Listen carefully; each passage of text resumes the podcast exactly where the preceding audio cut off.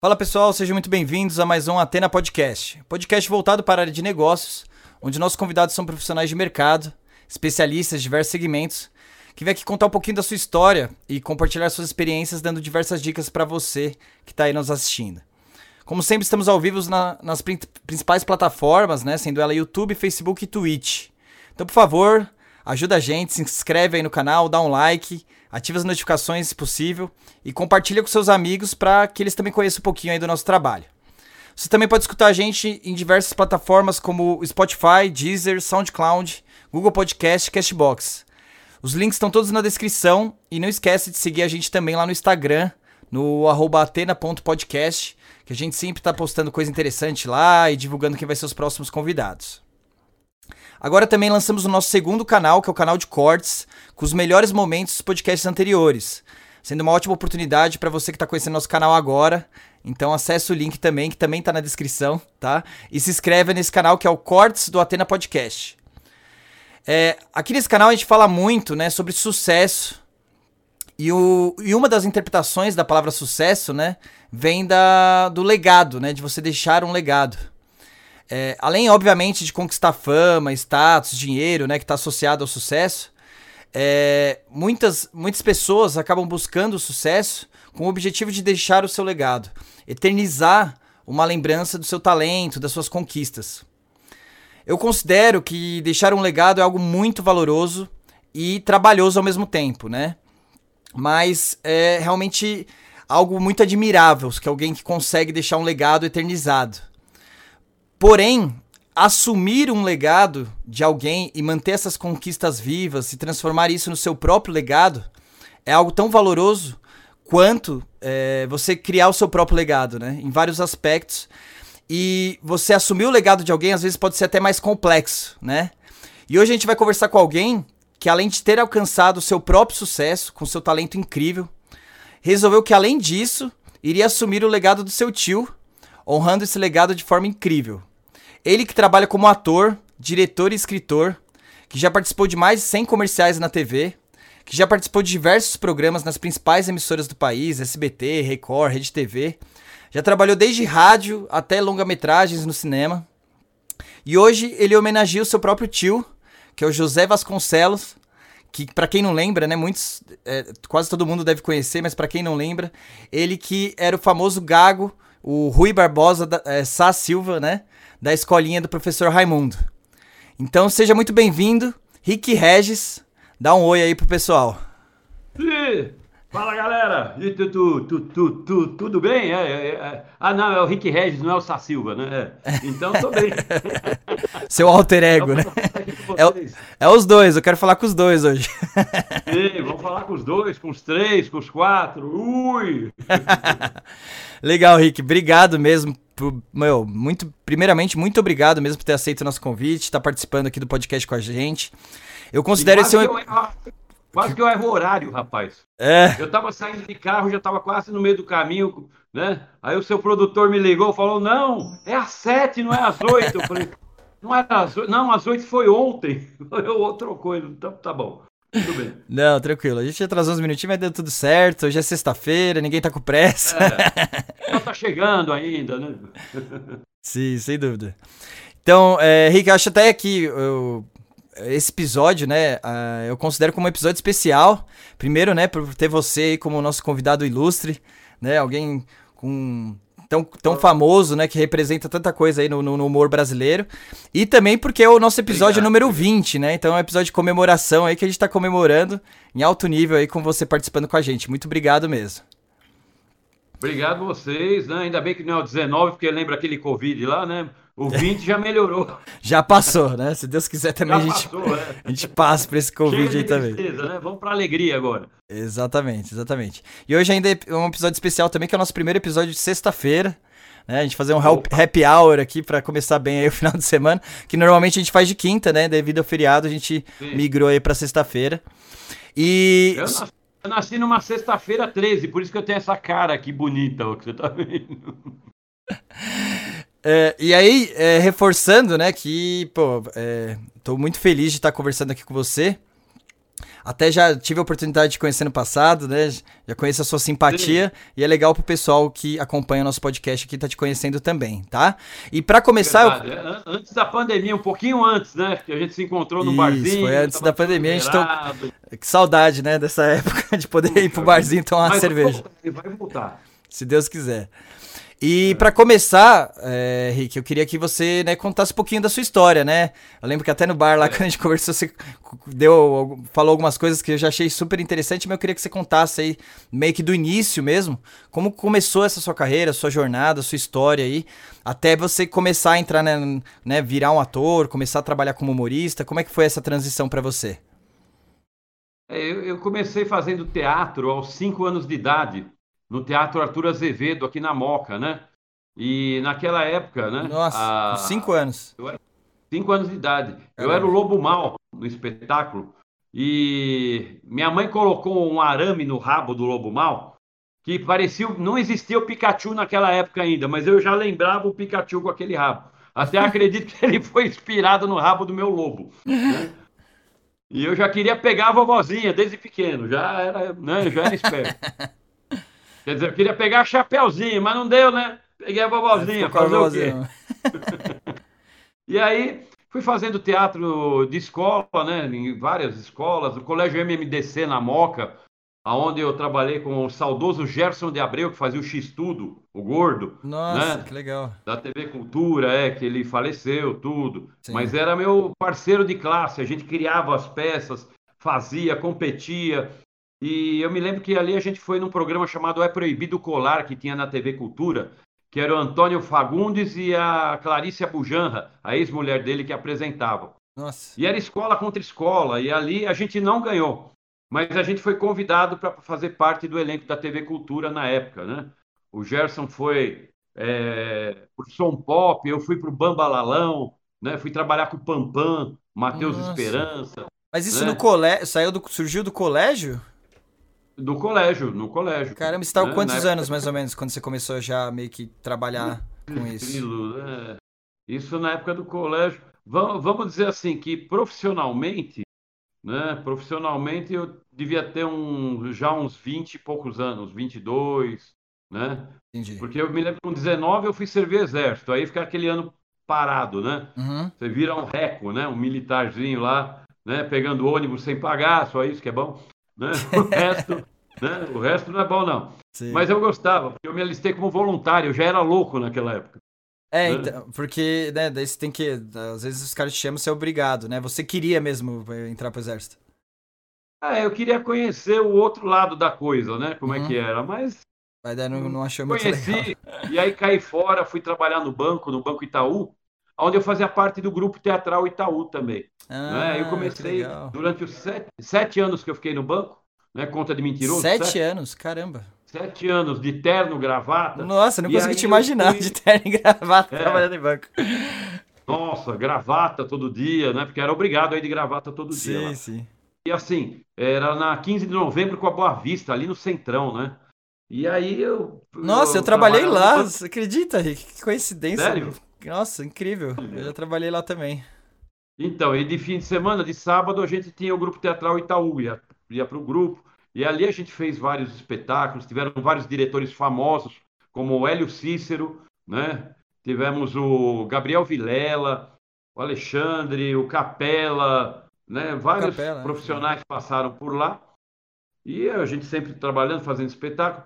Até que quando eu estava fazendo faculdade, né, de ciências contábeis, nada a ver comigo. Nossa, trabalhou em banco, fez ciências contábeis, olha lá, é um exemplo é. de que a gente muda de ideia. Né? Eu estava na São Judas, apesar de não estudava na São Judas, o pessoal de teatro ia me buscar na sala lá em cima para dar uns toques para eles, tudo, né? Uhum. E então daquela época eu já, né? E eu, ali eu já comecei a fazer alguns comerciais de televisão, tudo naquela época. Até que um amigo meu da faculdade montou um buffet infantil que era um amigo que já fazia teatro comigo desde o colégio MMDC, na certo. Moca, né? Com o Jefferson de Abreu, tudo.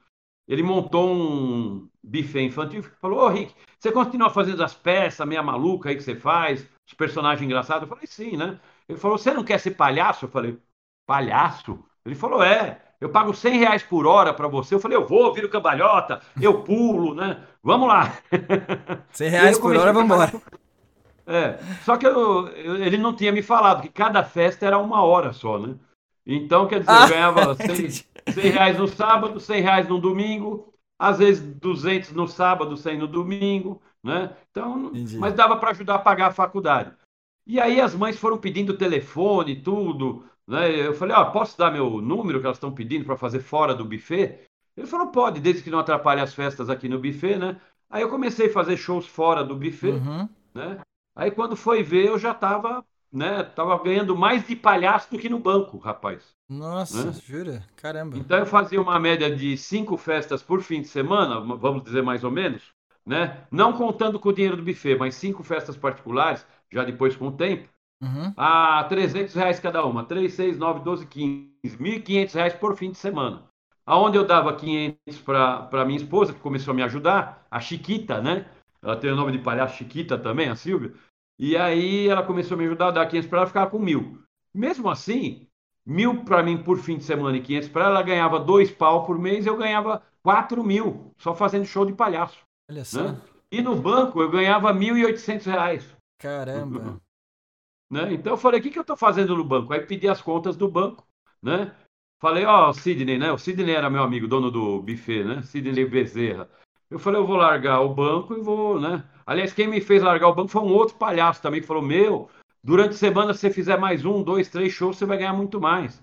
Aí o Bodoc, né? Um amigo meu também me fez largar o banco.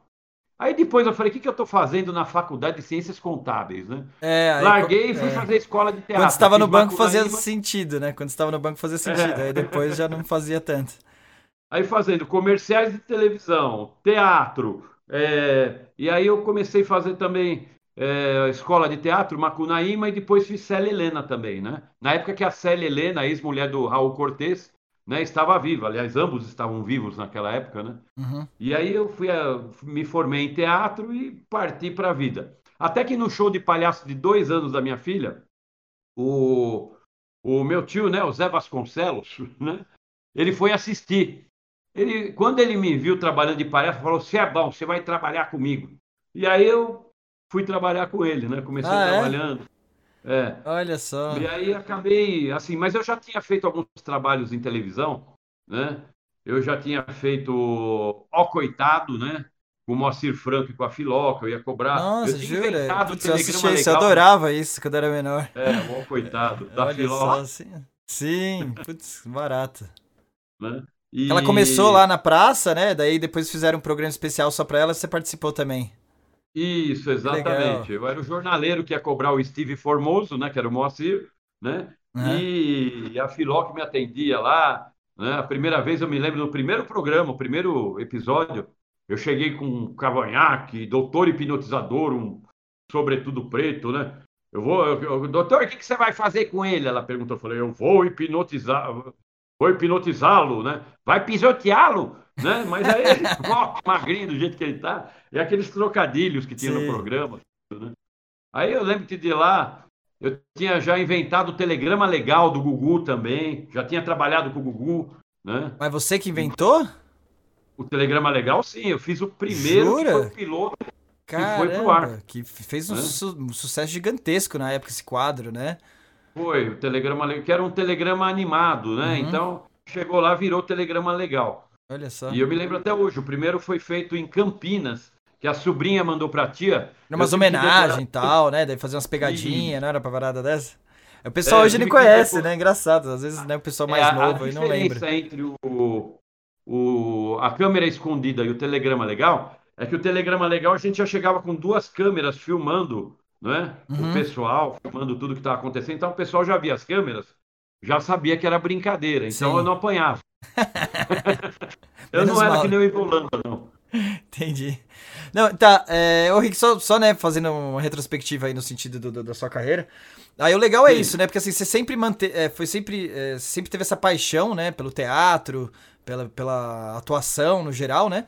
E você sempre manteve um pezinho, né? Aí inicialmente, acho que daí, querendo ou não, você começou a se profissionalizar, né? Precisava ganhar dinheiro, começou a trabalhar em banco e tal, que foi, né, as, as oportunidades que foram surgindo.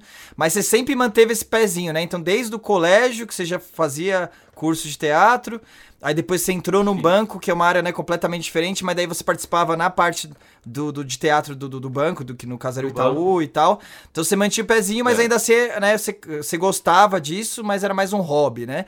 E aí você foi mantendo que meio que em paralelo e continuou, trabalhou sete anos no banco, né? Engraçado isso. Mas ma- eu entrei como, eu entrei como caixa, fui promovido a assessor júnior, olha só. é, assessor sênior, plênior, né? Depois eu fui como subgerente de atendimento a acionistas, Nossa, né? ainda cresceu Ah, bastante lá, né? Porque... É, cresci, porque justamente porque eu fazia uma faculdade que tinha a ver com Uhum. aquilo que o banco queria. Sim. Mas aí eu larguei o banco e larguei a faculdade também, virei a mesa, né? É, então, porque assim, É, porque assim, o objetivo desse canal, né, pra quem tá assistindo a gente, é justamente, né, a gente pega pessoas famosas de sucesso, que nem você, pra dar o seu depoimento, contar um pouquinho da sua história, né? Como é que, como é que você chegou até onde você tá hoje, né? Que o pessoal muito Isso. vê, a- vê a sua cara, já te reconhece na hora, lembra dos comerciais que você fez, lembra, né, do, do Sá Silva, que sem dúvida, né, é icônico. Mas, pô, como é que o cara conseguiu chegar, né? Daí o pessoal pensa às vezes, ah, não, pô, deu sorte, chegou lá, já, já foi indicado. E não, você vê que, pô, você passou por né, toda a trajetória, trabalhou com banco, não tinha nada a ver, mas foi a persistência no seu sonho que fez, né, que você começou a trabalhar em paralelo, de final de semana, já, né, ficava cansado a semana inteira trabalhando em banco, que é exaustivo, né? Ainda assim fazia um extra, né? Mas- Nem era pra ganhar tanto, era obviamente ajudava, mas era, imagino que também era porque você gostava disso, até que você conseguiu virar a chave, né? E essa persistência Exatamente. que fez você chegar nisso, né?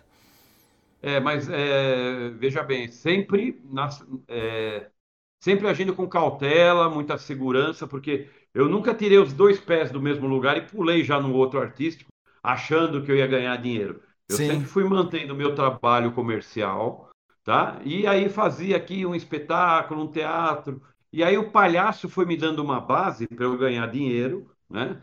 Então foi praticamente um negócio, uma empresa, vai, que eu abri, uma empresa Sim, pessoal. verdade, é. O De, Tique-Tique me sustentou muitos anos, até os comerciais, até tudo começar a fazer sucesso, né?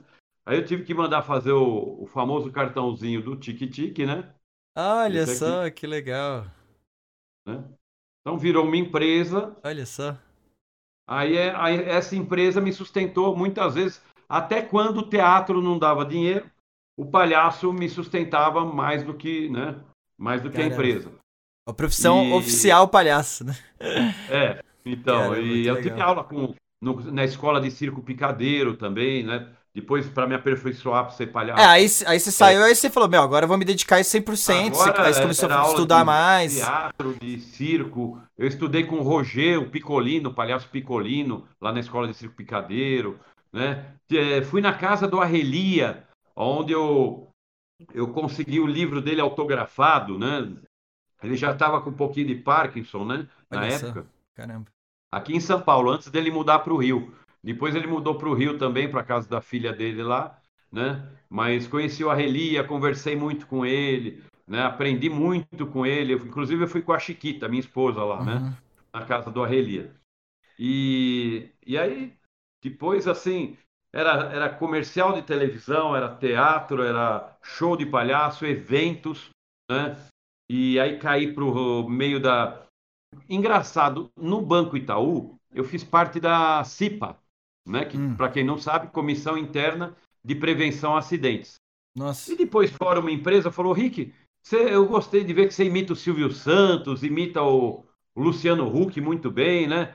Você não quer fazer uma CIPA para mim, um show do milhão da segurança do trabalho? Eu falei: ah, faço, né? Acho que na época eram os supermercados da avó. É mesmo? Aí você fez tipo um Então, evento é, corporativo de humor. É, e aí eu comecei a imitar, tal, fazendo um show, né? Show do Silvião, mas nem para falar a verdade, tava ia começar, não tinha começado ainda o show do Milhão e eu já estava imitando o Silvio, olha só, oi, aí, né? Era muito bom, olha só, muito bom, aí, mas vem pra cá cantando, rodando e passando mal, aí. E aí eu brincava, fazia os trejeitos E, dele. e o Hulk? Agora eu fiquei curioso, Luciano Huck. É. E aí eu comecei também a trabalhar com. É, Você imitava o Luciano Huck também? Segurança do trabalho. Você imitava o Luciano Huck também nessa, nesse, nesse trabalho? Também, também. Aquele... Oh, faz um pouquinho aí agora. Fica... Loucura, loucura, direto do Caldeirão. Estamos aqui no podcast mais visto em todo o Brasil. Olha só, faça como a Angélica, ela que tirou a manchinha da perna usando Grandes Poder A2. Loucura, loucura, loucura. Pô, esse vai pros cortes depois. Muito bom. É, é, tira o produto só, né? Uh, tranquilo. Beleza. Ah, não, então, daí você, aí você fez, aí você começou a fazer até evento corporativo também, que legal. Sim, muitos eventos corporativos para fazer, é, CIPATES, que é Semana Interna de Prevenção a Acidentes do Trabalho. Então, empresas como, que nem a semana passada eu estava na Colgate, né? Olha só. Fazendo lá também a Você faz isso dele. até hoje? Ah, caramba. Até hoje. E aí é, é tipo conteúdo, conteúdo técnico que você né, tem experiência porque você trabalhou com isso. É sério Sim. conteúdo, só que você, você faz de uma maneira humorada, mais descontraída para chamar a atenção do pessoal. Exatamente. Você começa a dar uma palestra sério, vai um palestrante, vai um bombeiro, vai um médico, a pessoa começa, né? Cansativo. Né? Lá no auditório começa a dormir, assim, né? Pescar, né? Então, aí quando você começa a mexer com todo mundo lá dentro e brincar, e coloca um apelido, lógico, um apelido bacana, de elogio nunca para baixo, né? Sim. Não vai chamar o cara de Pedro de Lara, né? Por mais que ele pareça com Pedro de Lara, o cara vai ficar chateado, né? né? Chama ele de Tom Cruise, né? Chama ele de algum apelido para cima, né? Entendi. E aí o pessoal dá risada, brinca, né? E eu faço o pessoal ficar de pé né? Todo mundo de pé, vamos lá, todo mundo de pé, pode sentar, foi só para o meu amigo ali ajeitar as cuecas, oi! né? Que legal, que legal. É bacana, você passa informações sobre EPIs, equipamento de proteção individual, sobre qualidade de vida, sobre meio ambiente, né? sobre tudo que você pode imaginar, né? direção defensiva, né? É, tabagismo, alcoolismo, drogas listas e ilícitas. E são vários temas, Nossa, mas caramba. sempre com humor. Que legal. Meu, vou pedir pra você me dar uns toques aí pra gente montar alguma coisa nesse sentido, voltado pra consultoria segurança da informação, né? Falar oh, sobre é, conscientização e segurança da informação. A gente também né, dá muita palestra voltada para a Lei Geral de Proteção de Dados, adequação né, de tratamento de dados pessoais dentro da empresa. Fazer isso com, de uma forma né, humorística, sem dúvida, chamaria bastante atenção. É legal a mesma ideia. É, não, uh, puxa. É, se serve para CIPA, eu... que é um assunto, né, bem, bem, né, compli é de compliance, é bem sério, né, querendo ou não, se serve para isso, serve para qualquer coisa. Para qualquer coisa. Então, assim, desse meio corporativo, e eu fui, depois com o tempo, né, eles precisavam de um apresentador de programa de caminhoneiro, mas que fizesse brincadeiras para os caminhoneiros. E eu, como palhaço, estava acostumado a fazer brincadeira. Aí parti para o meio também, né, do, dos para apresentar um programa lá né? Que era o, na época era o Caravana Rímula X, né? Eu uhum. viajei e eh, fazia parte do Clube Irmão Caminhoneiro Shell. Então comecei a trabalhar com eles já há 28 anos. Eu viajo, hoje apresentando Nossa. o décimo rodeio de caminhões da Raizen também. Né? Então, por quê? Porque eu tive uma linguagem para criança, sem falar palavrão. Tive o mestre do Zé Vasconcelos, né? que Sim. nunca falou um palavrão em cena. E, ao mesmo tempo, eu consigo ter uma linguagem mais simples, que o caminhoneiro gosta, brinco com eles. E aí, então, eu estou já 30 anos aí apresentando o programa de caminhoneiro pela estrada. Hoje, com o décimo rodeio de caminhões da Raizen, né? Que é transmitido via live também. E né, pelo YouTube. E aí, uhum. então, assim, Meu, é a incrível. gente tem uma gama enorme de trabalhos aí, não é só teatro, só televisão, né? Apesar que eu estreiei escolinha agora, ontem, né? Você soube, né? Ah, ontem? Ontem eu não sabia não, desculpa. É, Voltou? A, a Escolinha Tá On, é o nome. Ah, é? Que legal. Você joga aí na, nas redes sociais aí, a Escolinha Tá On, né? Que você vai assistir o capítulo de ontem que a gente fez. Tem dois da Escolinha, dois do Pânico, dois da Praça é Nossa, né? Então pegaram assim, dois de cada lugar e montaram essa escolinha. Ah, e é tudo online, então, né? É, é, é, um canal do tá, YouTube? Tá, é, e, isso, isso. Tá o, Sa, Sa, o Sa Silva lá, tá o Neuroestresse, que é o aquele cheio de tique nervoso da escolinha. Sim. Do Pânico temos o Eros Prado, que faz o pagode da ofensa. Legal, que já participou tá, do podcast aqui com a gente, inclusive. Isso, a Sil Esteves também, né, que era do Pânico também. Né, famosa, né? Você falou E do Eros, eu achei mais? até legal dessa história, que ele começou também com animação em festa infantil também. Olha que engraçado, né? Isso. Você que é um É caminho ali que realmente A maioria dos caras bons é- são palhaço, pode crer. veio. O veio... C1 que tá lá com a gente também, o C1 da dupla C1 e C2, Aham. eles também foram palhaços, o, o Cláudio e o Enor, né? Então foram palhaços também. E, e lá em Santos, né? Lá em Santos que a gente tava comentando. Não, é, é- Henrique, se a gente for, for ficar falando aqui do- do- dos seus trabalhos, a gente vai falar de muitos ainda, mas eu vi que a gente vai ter que prolongar o podcast aqui para umas seis horas aqui, porque eu fui ver. Então né, você comanda, Eu já, eu- não, não, tranquilo, a gente vai falar, eu faço questão. Mas a gente tem que dar uma filtrada, porque eu, é, eu já conhecia, né, alguns dos seus trabalhos, sem dúvida, mas eu fui, né, o pessoal me passou, né, um, um briefingzinho, assim, com o seu currículo, eu fiquei, meu Deus, quanta coisa você já fez. E ainda você tá falando um monte de coisa que nem tava nesse, seu- nesse, nesse briefing, nesse currículo aí que, que o pessoal me mandou. Então, meu, é Pior não, incrível, né? é muita coisa que você já fez, Deus do céu, velho. É, o pessoal ainda pergunta: o que, que você não fez ainda? Eu falei: ah, eu acho que queimar a rosca, né? Que isso aí eu não fiz. É que não pagaram bem ainda, né? É que não pagaram É, bem. jeito que o Clô fala: Olha, meu amor, meu nome é Clodo, viu? Clô para os íntimos, viu para os amigos e dou para quem quiser, né? Poderosa, olha para a verdade. né? Então, as, as imitações é uma coisa que eu uso muito, que eu gosto muito, né? Que imitar. legal. Quem mais você gosta de imitar, assim, seus prediletos? Porra, bicho, olha aí essa fera, meu, que se vira nos 30, né, meu? É, daqui a pouco ele, tanto no pessoal quanto no profissional, aí no podcast, bicho. Olha aí, é só na ver na sua telinha aí, meu. Ô, louco, meu, né? E aí vem o Falcão, né? É verdade, né? Aquilo que eu digo, né? Corno vai, corno vem. Quem fica é corno e quem vai também, né? É verdade. Meu, eu acho legal. na tela. Põe na tela aí, ô Pikachu, como é que tá o trânsito em São Paulo, olha só. Como é que tá o trânsito aí, ó. Como é que tá ali? Mata um motoqueiro aí pra dar ibope, mata um motoqueiro aí na pista. Chama o comandante Hamilton aí, comandante Hamilton. E aí vai. Não, então, porque eu acho, meu, eu acho incrível, né? Pessoas, comediantes no nível, no seu nível aí que consegue. é, primeiro a questão da imitação, que né, é uma habilidade até bem que física, pra você conseguir ter, ter né, o- o- imitar ali o tom de voz, etc. Mas eu sei que vocês pegam muito na questão dos trejeitos, né? De pegar como a pessoa fala, não necessariamente imitar a voz idêntica, mas mais o jeito. Mas querendo ou não, tem que ter uma habilidade vocal também, né? Pra você diferenciar. Mas eu acho isso incrível, eu acho incrível uma outra questão que é a questão da do improviso, né? Porque, que nem eu te, eu te jogo na fogueira. é, obviamente você faz isso há, há- há muitos anos, né? Então automaticamente não é à toa que, que você chegou onde chegou. Mas, é, Verdade verdadeira. Gil Gomes lhes diz aqui agora. Então, o legal é isso, né? Porque além de você imitar, ter todos os tons de voz, a improvisação que joga na fogueira e você ainda consegue emendar uma piada com qualquer coisa. Isso eu acho muito incrível. Aí, assim, é, pra quem, né? É muito difícil, obviamente, que é treino de anos e anos.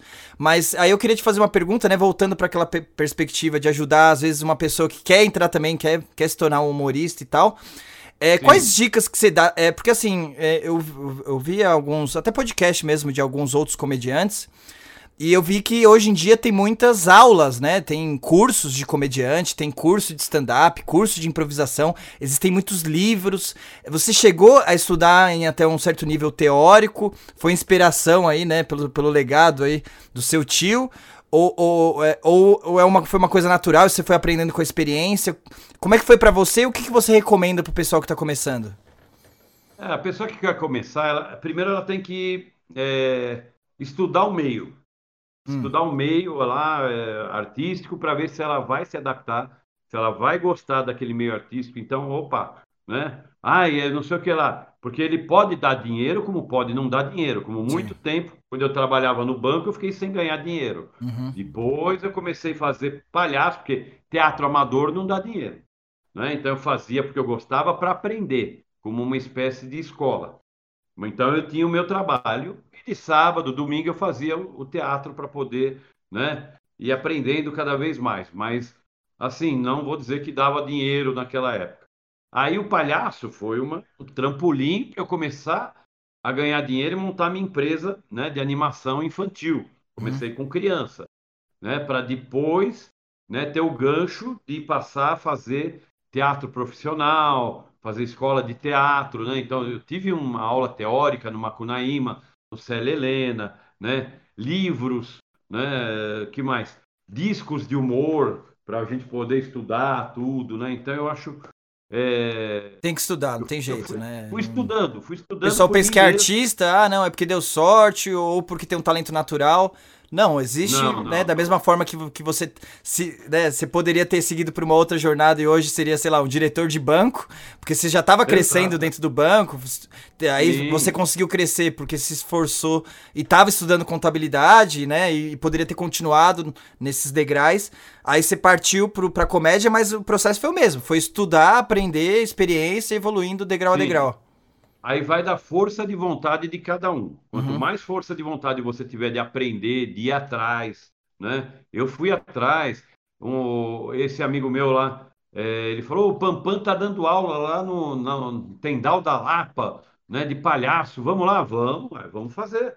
Fomos até lá, tudo. Aí quando ele viu que eu era muito bom também, ele pegou e me chamou para dar aula junto com ele. Né? E às vezes que ele estava cansado, ele falou: tô, não tô aguentando, não vou conseguir dar essa aula. Você pode dar no meu lugar? Faz umas duas, três esquetes com eles aí, que você sabe. E aí eu passava para o pessoal como se eu fosse o professor.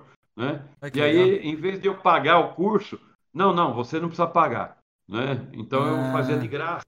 Assim como eu cheguei a dar aula de clown no Macunaíma também, na escola de teatro, né? Olha só. Na época o Carlinhos Mastandré me chamou falou: você quer dar aula aqui e tal? A gente dá um desconto bom aí na sua mensalidade. Eu falei: opa, vamos embora, né?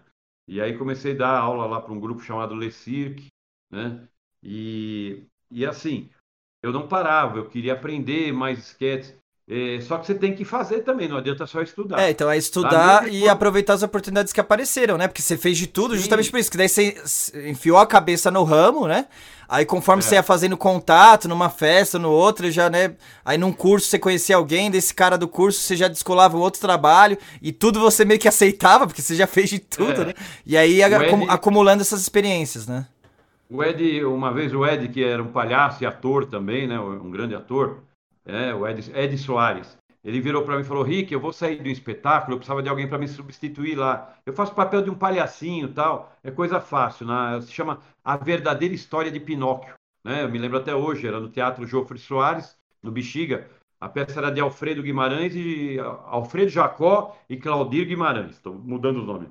E aí eu fui, comecei a fazer teatro lá e recebia um cachê todo final de semana que eu fazia o espetáculo, eu recebia um cachê. Fui fazer um espetáculo de palhaço e a Bia, ela era uma agente, uma produtora de elenco. Ela falou: escuta, estou produzindo o comercial da. É, pode falar a marca aqui? Ou, ou, melhor não falar? Não, pode, depois qualquer coisa o editor aí corta se não puder. Tá bom. Eu é, também não sei se pode ou não, mas o editor é, se vira depois. Qualquer coisa a gente corta, né? Estou fazendo aqui o comercial do, do pessoal de uma cachaça aqui e tal, né? De uma caninha, tá? Estou fazendo comercial aqui de uma caninha e é, eu estou precisando de um palhaço. Eu falei, um palhaço? É, eu sou palhaço, né? Você não quer, é amanhã, né? Só que assim, não está pagando muito, é R$ 1.500. Eu falei, ah? naquela hora eu falei, não, para mim tá bom, eu vou. eu faço tá sacrifício. é, era junto com o pessoal da TV Pirata. Olha tava só. o Guilherme Caram, Marisa Ortiz, né, Otávio Augusto, a Denise Fraga estava começando ali comigo, né? então eu fui. E o diretor era o Arnaldo Jabor, esse que faz comentários na televisão. Né? Aí eu fiz o comercial de palhaço e eu fiquei brincando com uma criança ali no canto e o diretor ficou vendo. Aí eu, eu escutei ele comentando lá. Esse menino é bom, chama ele amanhã para o próximo comercial, veste ele de marinheiro. E aí eu fui, no outro dia, é lógico que não me deram 3 mil reais, né?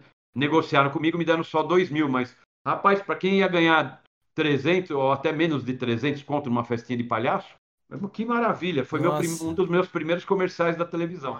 Né? E aí você e começou aí a focar mais. bastante aí, nisso, tanto que, né, eu, eu, lembro que você comentou, eu fiquei impressionado. Mais de 100 comerciais já que foram para TV? Isso, é, todos Nossa. eles de primeira linha, né? Eu, se eu for falar todos os produtos. É, fala, aqui, fala, fala os dois ou três aí, fala os dois ou três mais famosos aí que pro pessoal lembrar. Ah, um é a Caninha 51, né? É. Outro Banco Itaú, fiz comercial para o próprio Banco Ah, você já... Itaú. olha, que, olha que virada na vida, hein? Você trabalhou É. lá, depois fez comercial pros caras. Que Fiz barato. comercial para eles. É, quem mais? Sopavono, né? É, vixe, um monte. Açúcar da Barra, Classe Folha. Muitos, muitos. Tinha um né? que você era farmacêutico, não tinha um, eu lembro. Benegripe. Benegripe, pô, esse é clássico. Benegripe, é gripe, Benegripe, Benegripe tem tudo que você precisa. Aqui vitamina C pura, que é um poderoso analgésico antitérmico. Ao invés de você levar um monte de remédio, leva só Benegripe, é gripe, Benegripe, né? O texto fica até hoje na E cabeça. essa memória aí, pelo amor de Deus. meu. Nossa. Memória de elefante, rapaz. Sim, Aqui, meu né? Deus do céu. E eu não esqueço não que eu, eu prometi pro Luiz e para você que eu ia fazer um hambúrguer aqui em casa. Só estamos esperando dar uma baixada É, na pandemia sim. que eu vou fazer o hambúrguer aqui ainda. Combinado, combinado. É. Legal, Rick. Agora eu queria aproveitar né, e falar de um, de um assunto também que é muito importante, né? Que acho que também influenciou, ajudou muito na sua vida aí, é, nessa inspiração, né? Do, de, de seguir essa carreira e tal, que foi, o- que foi o seu tio, que, né? É uma referência nacional aí de comediante. José Vasconcelos, É. exatamente. Aí você falou do sucesso aí, ó. Os caminhos do sucesso.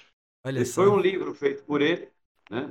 O Zé foi uma grande inspiração para mim, tanto em livros quanto as piadas que ele lançava, né? Olha só que Zé legal. Né? O melhor do Brasil, né? E sem falar nos nove LPs que ele lançou, aqui, ó. Vou mostrar um por um. Então, pro pessoal É. que não conhece, esses, esses LPs eram LPs de piadas, né? Você ficava ouvindo e tinha as piadas Isso. dele. Não só piadas, eram contos, né? Contos também? Ele, ele dizia que ele não era um, um humorista, ele dizia que ele era um contador de histórias, né? Aqui Ai, ele que fazia legal. os personagens. E aqui no teatro, né? Esse aqui é um LP duplo, o primeiro LP duplo de humor daquela época também. Olha E o só. primeiro LP que consagrou ele, né? É, tem, tem muito LP dele, são nove no total. Nossa, né? nove. A cara dele aqui, ó. Tá. E hoje não tem mais isso, né? Que engraçado. Hoje é né, canal no YouTube. Esse aqui, ó. Esse aqui tem o Golias, o Ziraldo, o Zé e o Chico Anísio. Olha que bacana. Olha só, o Chico também. As anedotas do Pasquim. né? Então são nove LPs que ele lançou, né? É, dois, dois CDs, três DVDs que contam a biografia dele, que eu participo de dois, tá? E, e três livros. Esses dois aqui, esse que é de ficção científica, e esse outro, Os Caminhos do Sucesso, e um de poesia. Inclusive, ah, os últimos 25 anos do Zé Vasconcelos, eu trabalhei ao lado dele, eu produzi, eu tenho um, tenho um piloto inédito com ele aqui gravado, que qualquer dia a gente põe aí para o pessoal, É aqui mesmo? no podcast. Jura? É. Que legal. Então, eu já entreguei um lá pro Luiz, o Luiz levou lá pro, pro Otávio Mesquita, né, nosso Aham. grande amigo, Sim. né, Otavinho. Figura, figura, Otavinho é uma figura, né? E aí nós conversamos tudo. ah, e assim, o Zé, toda quarta-feira ele vinha em casa para almoçar e a gente saía em busca de patrocínio, ia conversar com o diretor de programação da TV Gazeta, o Tico, ia na- falar com os bispos na Record, ia para o SBT, na sala do Silvio, às vezes quem atendia a gente era o vice-presidente, o Guilherme Stuliar, na época, né? Uhum. E então, assim, Então, aí você outra, ficou é- 25 anos trabalhando junto com ele.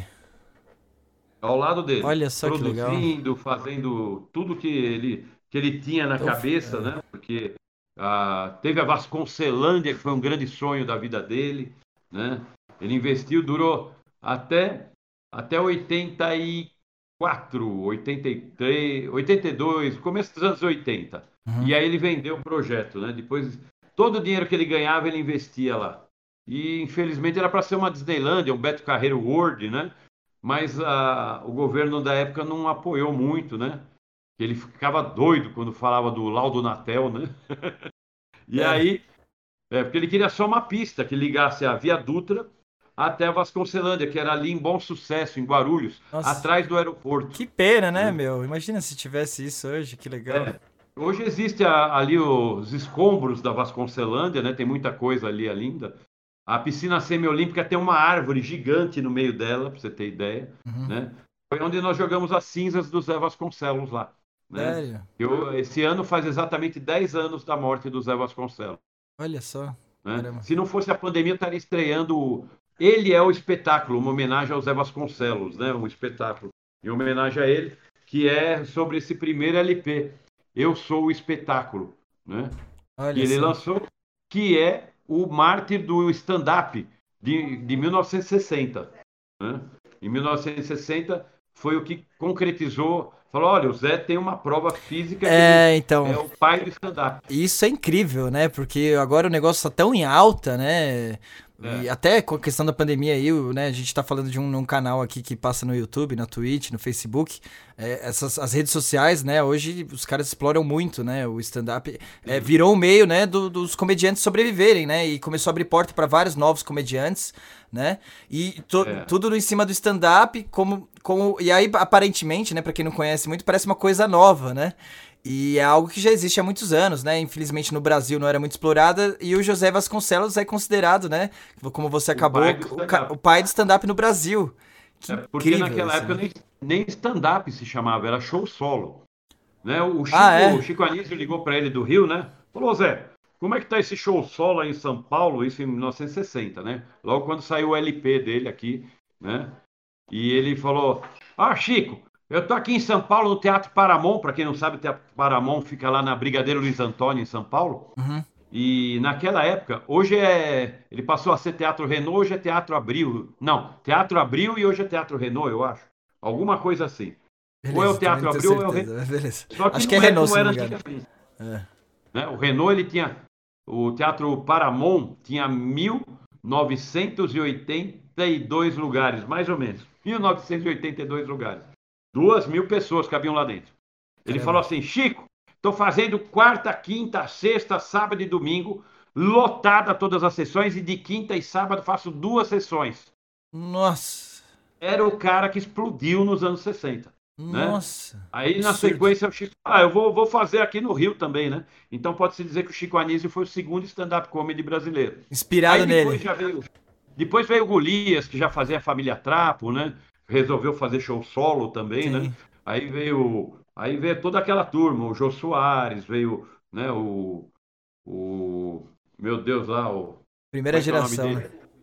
É, toda aquela turma lá, Ari Toledo, Costinha, né? Aliás, o Costinha e a Dercy Gonçalves, né? Porque naquela época era época de ditadura também, né? Então, Uhum. ah, resolveram soltar o verbo no palavrão, Costinha e a Dercy. e a Dercy, como sendo a primeira mulher a falar palavrão, pronto. Estourou na mídia, né? E ela também fez stand-up, né, a Dercy, ou não? Fez, fez. Acho que foi a a primeira Dercy, mulher, né? Cara, É, o Juca. Chaves, que era o menestrel fazendo piadinha, né? Musiquinhas, né? da- do governo na época, né? Upa, upa, upa, cavalinho sem medo. Leva para Brasília o presidente Figueiredo. a voz dele, inclusive. Caramba. Grande Juca, né? E aí depois, tudo isso acho que veio, voltou. Ficou um pouco naquilo. Ah, o show dos grandes humoristas, ficou naquilo, ficou naquilo. Aham. E quem veio re- ressurgir com, com a segunda turma aí do, do humor, do stand-up, que é a nossa, né? Uhum. Eu acho que foi o Diogo Portugal. É, eu, pelo que eu acompanho também, né? Depois É, Rafinha Bastos, depois Danilo. Gentili, mas o, o Diogo Portugal foi um dos principais, né? Que, que veio com essa nova onda aí.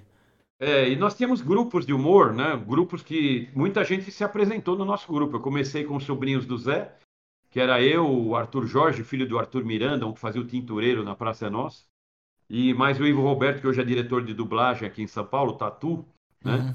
Começamos com os sobrinhos do Zé. Aí na sequência veio o Debochou, montado por, pelo Darwin Demarche, né? o Eliseu Paranhos, que é o Aramis hoje, e, e eu. Aonde eu saí e dei lugar para o Christian Pior depois, o Evandro Santo. Né? É mesmo. E lá se apresentavam no Debochou, que era no Hotel Cambridge, lá no, né, perto do Vale do Anhangabaú, ali embaixo. Se apresentava o Danilo Gentili, o Rafinha Bastos, a Dani Calabresa, né, toda aquela turma né, de stand-up ia se apresentar lá, porque tinha espaço para se apresentar no Debochou. Então a gente convidava, eles iam e se apresentavam e testavam as piadas, tudo. Aí você meio que né? ajudou, né? Participou dessa retomada também do stand-up.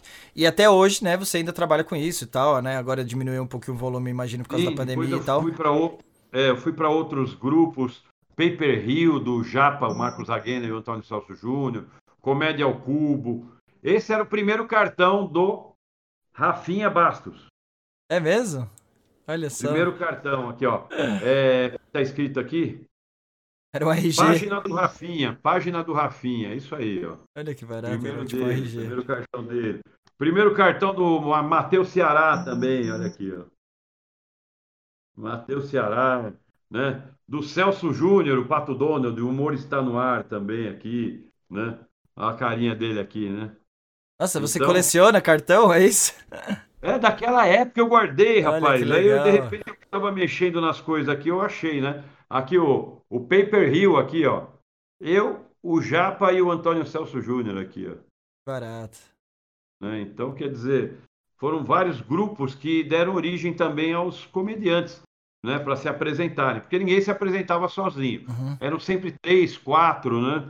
E lá num bar chamado Ao Vivo, era Comédia ao Vivo, também que o Márcio Ribeiro, o gordo, o outro gordo que fazia o X-Tudo, né? Montou, ele e o Marcelo Mansfield também, não posso esquecer do Mansfield, e chamaram lá o, o Oscar Filho, a Dani Calabresa, o Danilo Gentili, o Rafinha, e tinha também o Fábio Rabin, Fábio Rabin. Sim. Putz, né? já fui Grande no... humorista Fábio Eu já Rabin. fui, nossa, é muito legal, né, essa nova onda aí. Já fui no... Tive o prazer É. de ir no do Fábio Rabin. E eram Danilo cinco lá se apresentando, né? lá em Moema, num barzinho chamado Ao Vivo.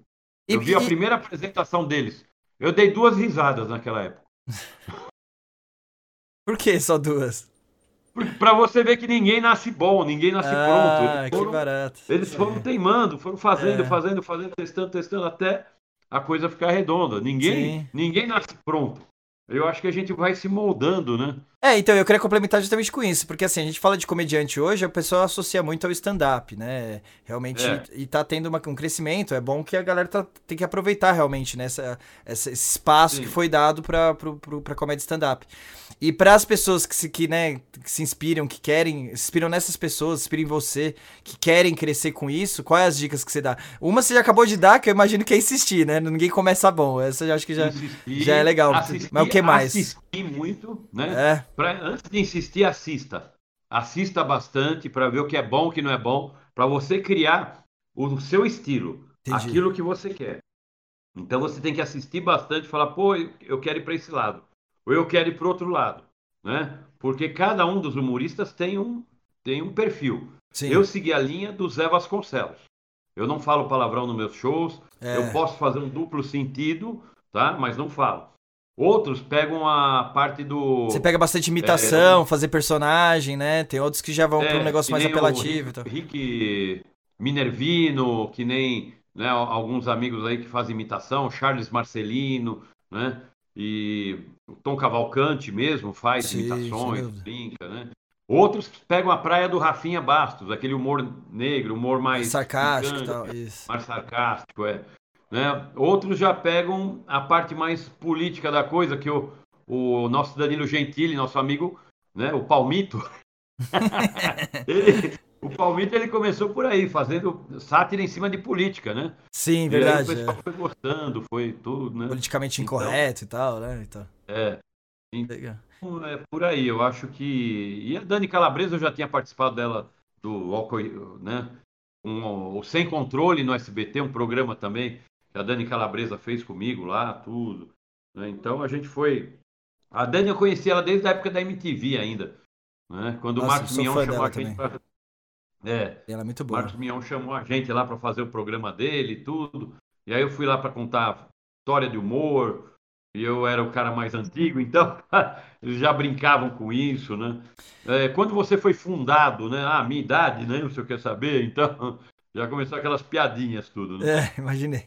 Então, e aí, né, voltando à questão lá do, do, do José Vasconcelos, né, que daí ficou claro, né, você trabalhou 25 anos com ele, então foi uma inspiração constante, né, acho que não, não foi, Foi. só a imagem dele em si, né, você participou da vida dele e, e meio que é, absorveu isso pra você. E aí, né, faz 10 anos aí que ele faleceu, como é que foi é, assumir esse legado, né, que você viu que eu, que eu falei aí na, na, na apresentação aí do podcast, na introdução. É, e, e, eu imagino que isso deve ter sido ao mesmo tempo emocionante para você, né? Para meio que fazer uma homenagem ao seu tio aí que te ajudou tanto, né? Que serviu de inspiração para você. Sim. Mas ao mesmo tempo, eu acho que deve dar um frio na barriga grande, né? Aquele desafio de e também, né? De, de, de corresponder às expectativas e felizmente, né? O resultado aí todo mundo já viu o sucesso é. que é. Mas como é que foi que surgiu essa oportunidade para você? O que, que você sentiu na hora para aceitar ou não? Como é que foi? Porque daí é na, então, foi, foi é... na escolinha do Gugu, né? Inclusive. Não, que... foi um pouco antes. Foi antes? Foi na piscina maluca do Celso Portioli, no SBT. Ah, é? Né? Eu recebi um telefonema do Magrão, né? O diretor. Uhum. O Magrão falou: escuta, Rick, você pode fazer o Silva? Eu falei, posso, eu vou falar com o Zé, mas eu acho que não tem problema. Né? Ah, então dá um pulinho aqui que a gente quer conversar com ah, você. Ah, ele era vivo ainda, você já fez meio que. É, o Zé tava ah, vivo, ele, ele, ele, me deu o personagem vida. Né? Olha só, isso eu não sabia, que legal. É. Então ele foi uma. Eu, é, que nem o Zé falava, quem herda, herda, quem não herda, fica na mesma, né? Eu fiquei, né, pelo menos com o personagem. Herdou, herdou, que legal. É, herdei o personagem. Herdei. E aí é, eu fui lá, conversei com o Magrão, cheguei para o Zé e falei, Zé, estão querendo que eu faça o Sassilva naquela piscina maluca, posso fazer? Ele falou, não, só pode como deve. Eu falei, tá bom, então eu vou. que eu ganhar lá, eu divido com você, eu dou para você. Ele, não, não, você ganhar lá é seu. Eu falei, ah, tá bom, né? Fui lá, tal, participei junto com o pessoal do Ratinho, né? Como Sassilva naquela piscina que afundava. Até brinquei, né? Porque o lance daquela piscina lá, você tinha que pisar muito rápido, né? E pegar as bandeirinhas. Aí na última eu já afundei, né? Mas eu afundei de propósito, só para ver qual que era, né?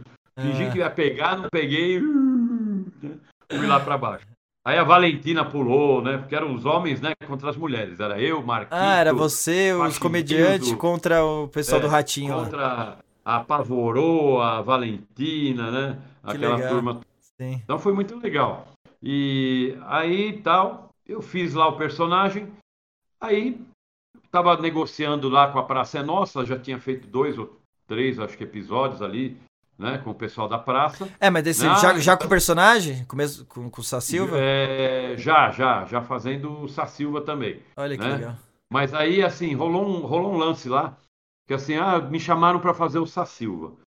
Aí a, a, Irene, né, minha tia, falou, ah, Sassilva. Eu falei, é, Sassilva, né? Ah, poderia ser Sassilva Júnior, né, o filho do Sassilva. Ah, boa ideia, porque aí é uma homenagem. Sim, né? sem dúvida. É o Sassilva Júnior, o filho do Sassilva. Falei, aí eu gostei. Ela falou, então tá, então eu vou, vou usar essa Silva Júnior, né? Beleza, Zé? O Zé, não, pode fazer, não sei o que lá, legal. Aí eu comecei fazendo lá, e aí veio o convite para ir para Record, né? Para a escolinha do Gugu. É, mas né? peraí, da, pra ser nossa, né? Acho que é um ícone, né? De, de programa de é. comédia aí, de todos os tempos, né? E, meu, como é que foi essa, essa sensação, né? É, obviamente então, você na... já estava né, inserido já no é, meio artístico e tal, mas eu imagino que deve ter sido bem legal pra, é, você contracenar lá com o Carlos Alberto de Nóbrega, né? Sim, sim. E ele zoava comigo pra caramba, me dava susto no corredor. É. Né? É, ele, às vezes eu sentava no meio da plateia lá dos, pra assistir, né? Porque os humoristas faziam embora, eu ficava sentado lá assistindo. É mesmo? Né? De lá da frente, você tá cada vez mais a cara do seu tio, né? Uns, uns, chamam de tio, outros chamam de pai, você deve saber o porquê, mas né? né? Então. É, do, do, do, assim, do personagem é pai, é. né? Do personagem é pai. O personagem é filho do Sassilva Júnior, é filho do Sassilva, é. né? E outra que todo mundo fala que eu sou a cara do Zé, que eu não sou Sim, filho pior do meu que é pai, é mesmo, né? filho do Zé, né? Então, se alguém pulou o muro, meu amigo, essa hora do campeonato, eu quero saber. E o seu pai, o que, que ele sente com isso? Ele fica com um pouco de ciúme ou não? É. Apesar que o Zé me chamava de filho, né? Rick, meu filho, precisamos ir, Rick, meu filho, né? Até o, até o Clodovil no elevador, quando a gente estava descendo lá da TV Gazeta um dia, que a gente foi conversar com o Tico, né? Uhum. E descendo lá, aí o, o, o Clodovil entrou no elevador, né? Olhou e falou: Nossa, Zé, quem é esse homem que está do seu lado bonito, né? Ele falou: É meu sobrinho, né? Ele falou: É meu sobrinho. Falou: Seu sobrinho, mas é a sua cara, como é que você explica isso? Não tem como, né? Aí a gente vai, vai usando, fala, ah, tudo bem, tá certo. Filho, sobrinho. O importante é que a gente, de coração, né? A gente sabe né, que não, então, mas seu pai oficial, seu pai, né, de, é, de verdade. Um pai de profissão que me ensinou uma profissão e um pai que me criou muito bem, né, que é Papai Noel do Shopping Morumbi, Então, os dois são maravilhosos. Eu sempre Não, mas seu pai oficial não ficava com pais. ciúme, não? Um pouco? Quem? Seu pai oficial aí não ficava com ciúme, não? Não, não. Levava numa boa? que é a minha carreira, né? Que é Uhum. a minha vida. Então, e outra, eu ajudei ele a ser Papai Noel. Fui eu que engajei ele. Ele ficou 20, 23 anos no Shopping Morumbi como Papai Noel. Nossa. Muita gente sentou no colo dele. Verdade. Que barato. E ele me agradece até hoje por isso também, né? Ah, Porque que- hoje ele é Papai Noel oficial de São Paulo aí. É mesmo? O mundo é, já tá com 80 anos também, né? Nossa. O Zé estaria com 95, o Zé estaria. Porque o Zé morreu com 85, né? Entendi. E- Ah, legal. Aí, aí voltando, né? Daí você foi lá pra, fui pra pra escolinha do Gugu. porque é, eu cheguei lá na praça, a praça era cachê, né? É cachê. Então, cada vez, naquela época, cada Pagava vez que eu dia. fazia, eu ganhava um cachezinho, né? Um cachezão, mais ou menos. Sim. E na Record era contrato de um ano, Ah, ganhando o dobro que eu ganhava na praça. Olha só. Aí eu fui, tive que chegar pro Marcelo de novo e falar, Marcelo, ele, não, mas você vem amanhã filmar. Eu falei, não venho, Marcelo, porque eu fiz, prestei lá um concurso lá na escolinha, que eram 60 humoristas, Nossa. né? Fazendo teste, eu passei. Fui viajar, né, com o pessoal do, do Clube Irmão, da revista Caminhoneiro. Aí me ligaram, eu tava lá em. Me ligaram para fazer outro teste, mais 60 humoristas. 120 humoristas. E eu tive que Nossa. fazer duas vezes o texto, né, para poder passar. E o Homero Salles, que era o diretor, né, do Gugu e diretor da escolinha, falou: tá contratado, você vai ficar com a gente. Nossa, eu pulei de alegria. Tomazelli, que também era da Praça Nossa, estava também com o Gugu, era o produtor, ele me ligou e falou: Rick, você foi aprovado. Nossa, eu pulei. Ai, tudo. que legal. E aí, quando chegou em São Paulo, eu fui avisar lá o Marcelo de Nóbrega que eu não ia mais fazer a praça. Falou, mas você é a cara da praça, seu pai teve aqui, né? O, até o Carlos Alberto falou também. Eu falei, olha, mas eu já conheço todo mundo aqui na praça, já trabalhei com quase todo mundo, o pessoal do Café com Bobagem, né? Moacir Franco, trabalhei com o Nó Coitado, né? Então, eu queria né, conhecer É, novos ares, né? Novas experiências. É, eu quero conhecer o Batista, o Geraldo É. Magela, o Patropi, o Salim Mushibi, o Samuel Blaustein, né? Tanta gente, foi o Eugênio de cabelinho em pé, né? Meu sonho era trabalhar com aquele pessoal. Que barato, também, né? Que sensação incrível né? E eu nem imaginava que eu ia né, trabalhar com eles um dia assim, fazendo o papel do Zé, né? Uhum. O Sacil. E de repente eu me vi lá e, e foi uma realização não só emocional, como profissional também, né? Sim, imagina, que legal. E parabéns, né? Que, pô, fez um sucesso incrível, né? Isso daí todo mundo conhece e sabe que, Ah, que né, você É, o honrou fala, o "Ah, legado aí do seu tio. Gugu-" É, a escolinha do Gugu durou três anos, né? 2011, 2012 e 2013. A gente só parou em 2014 porque teve aquela Copa lá, né? Que tinha sete gols da Alemanha lá e acharam mais um debaixo do gramado ali, né? Então foi bravo. A gente só parou por causa da Copa, né? Mas aí Ah. depois o Gugu veio com outras propostas, tudo e mas o Gugu era sensacional também. O Gugu era aquilo que ele era na televisão, ele era pessoalmente, É totalmente profissional, né? Então todo mundo fala, "E como é que era o Gugu? Eu falei, era aquilo que você via na televisão. Era gostoso Aquilo trabalhar ele com era- ele também? Nossa, né? Bom, eu já conhecia ele da Todo mundo do falou muito bem, né, Legal, dele. Todo mundo fala muito bem dele, né? É, Todo mundo fiz um- telegrama legal com ele, fiz um outro programa lá, show de rua, que era o Ari França que apresentava, né? Então eu fiz, fui me apresentar num quadro lá no programa dele também. E aí depois vim fazer a praça, a praça, a escolinha, né? A escolinha do Gugu lá com eles. Mas nada foi assim, ah, fácil, vai lá e faz porque você é bom. Não, eu tive que passar por teste, né? Fazer que nem os comerciais de televisão. Eu chego lá, tem mais quatro, cinco com a minha cara de bobo, assim, ó. E eu tenho que mostrar que eu sou melhor que esses quatro, cinco, para poder pegar o comercial. Tá, ó, mas eu vou aproveitar, né, pra gente meio que é, concluir esse assunto correlacionado à sua experiência aí como Sacilva e tal, né, que é, você contou muito bem, né, a experiência tanto na Praça é Nossa como também no, na escolinha do, do Google. Queria que você fizesse uma palhinha aí pra gente. Ah, eu não sei como é que você faz, se quiser eu tento, eu tento disfarçar que eu sou um, um professor aqui, que eu não tenho habilidade nenhuma pra isso. Inventa uma pergunta pra mim te fazer aí, pra, pra você fazer uma Pergunta palhinha. pro Sacilva se na família dele todo mundo é gago. Boa, boa. Então, senhor Sacilva, É, é, Rui Barbosa Sacilva Júnior, isso, isso. é, é- é da Silva ou? Sá Silva, Sá Silva. Sá Silva. Então, é, você, né, tem um pouco de dificuldadezinha de, de conversar, é só, só, só você mesmo, ou é toda a sua família, de nascença, você ficou assim depois, como é que aconteceu? E, e, e na minha fafi, fafi família, todo mundo é gago. Meu papai é gago, meu tio é gago, meu irmão é gago, até o pernilongo lá em casa é gago. Ele voa assim, ó. Né? A, única que não é gaga é minha mãe. Minha mãe, minha mãe não é gaga. Não, por que sua mãe não é gaga? Ela é muda. não fala nada. Entendi. E aí Muito tem o bom, narrador né, do jogo de futebol. O é. gago, né? Narrador. Ele queria ser narrador de futebol, ele começa, né? É, senhoras e, e, e, senhores, vai cocô, cocô, não, tem gente comendo esse horário aí. Vai começar o jogo no estádio do Pacatatu em Boa. Pacatatu, eu vou para Maracangaia, eu vou, eu vou para. É, no estádio do Paca, Pacaembu, isso, Pacaembu. E vão entrar em. E vão entrar em. Vão entrar em. Já entraram lá, estamos apressadinhos lá. E, e entra o Juju. O Juju não vai jogar hoje, entra o Jujuiz. E, e já entrou outra equipe também, lá, estamos apressadinhos lá. E, e agora sim, se fita o. Fita, pipita o juiz. E, e bola nos pés de. Ixi, já não tá mais com ele, lá. E discutiu com o outro, levou a bola. Discutiu com o outro. É. Por que, que não dá a bola para cada um? Acaba essa coisa aí de roubar a bola de um do outro aí, né? E, e agora chutou aí agora. E só indo pro gol mesmo, né? Muito bom, bom demais. Parabéns, incrível. É. Deixa eu me recuperar aqui que eu até perdi o foco aqui, que é onde a gente tava. Meu, obrigado. Nossa, incrível, muito legal. E, e tem muita gente que no, em show, assim, de que eu estou fazendo stand-up, às vezes, pede para eu fazer alguma piada do Zé Vasconcelos, né? Ou daquela que não tem, eu compro o carro e não tem o macaco, né? Ou então o italiano que nunca tinha visto uma partida de futebol também, né? A, a mais famosa é aquela que ele fez no Jô Soares, né?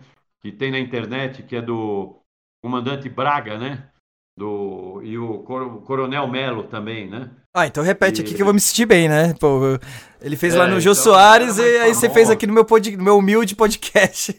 É que o cara, ele, ele vai no táxi do cara lá pro aeroporto, né? E o, hum. aquele banco encerado vai para um lado, vai para o outro, né? Ele, ô, ô, meu amigo, não dá para o senhor ir mais devagar? Ele, não, aqui no meu táxi tem que ser né? Aqueles carioca, aqueles amarelinhos que tinha no Rio antigamente. Que via milhão, né? Chegou na porta do, do, do, do Galeão lá, né? né? Do Santos Dumont lá, Sim. aeroporto Santos Dumont. Aí só um minutinho que eu vou pegar minha carteira lá em cima. Aí ele chega lá para um, um, soldado lá, né? um soldado, né? É, soldado, vai buscar aquele taxista, leva ele lá no meu, no meu escritório. Ele, pois não, senhor. Né? Foi lá. A coisa não deve ter sido boa. Né? Para o coronel mandar pegar e levar ele para lá. Aí chegou lá, bateu na janelinha, né? Ele, né? Ele, que foi? Quer falar comigo, meu irmão? Abre a janela aí, por favor. Ele abriu a janela. Coronel quer falar contigo. Ele, coronel? Que coronel? Coronel abriu a porta do carro, tirou o carro dele, delicadamente levou o cara para lá.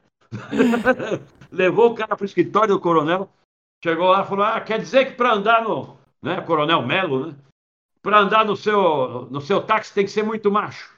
Aí chamou lá o. chamou o Braga, né? Chamou o Braga, né? Leva ele para dar uma volta no T-6. T-6, aqueles aviões, né? Da Esquadrilha da Fumaça. Que, né? Aí levou o cara lá, né? Colocou o macacão nele, foi levando ele até lá, levaram, sentaram ele lá no, no T-6, velho T-6, né? E aí fechou a escotilha, o, né, o Braga já saiu dando parafuso. Né? E entrou em looping, né? né? Entrou em looping. Aí daqui a pouco, né? Ele pega, dá, dá o, o famoso voo kamikaze, chega lá perto do chão, ele puxa o mancho. e o cara lá atrás, né? Vai, vai ficando todo deformado. Né? Né? Aí resolve fazer a pior acrobacia da Força Aérea Brasileira, chamado Pêndulo de Badalo. O nome já não é bom.